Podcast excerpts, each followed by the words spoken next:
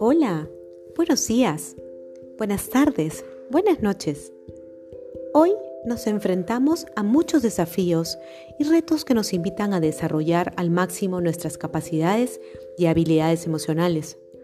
Son tiempos de revisar la calidad de nuestros pensamientos y cómo afrontar los cambios en los que estamos encaminados en nuestra vida.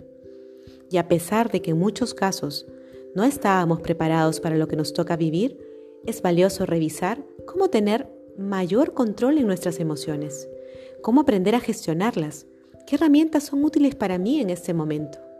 Recuerda que la resiliencia es el arte de rehacerse, el arte de reinventarse ante un episodio desafiante en nuestra vida, como el que vivimos.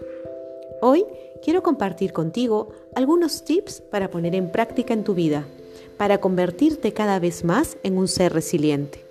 Saber cuáles son nuestras principales fortalezas y habilidades, así como las limitaciones y debilidades, te ayuda a trazar metas más objetivas y realistas e identificar los aspectos en los que podemos mejorar.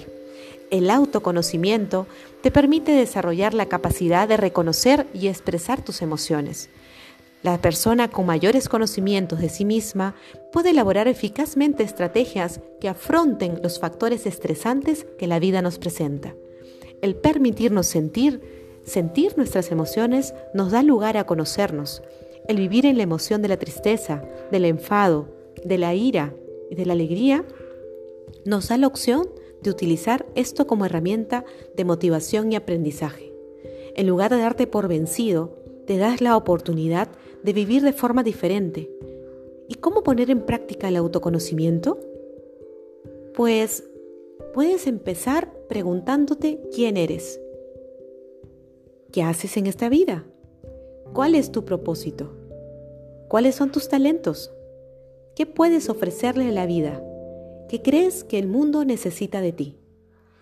Date un tiempo para ti, para tu imagen personal, para estar tiempo contigo, para meditar estos cuestionamientos. Encuentra cuál es tu punto de calma.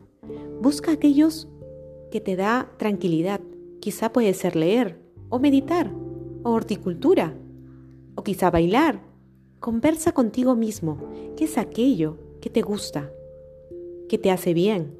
¿Que te ayuda a conectarte contigo mismo?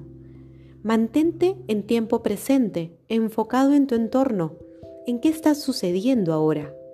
Sé más creativo, confía en tus múltiples capacidades.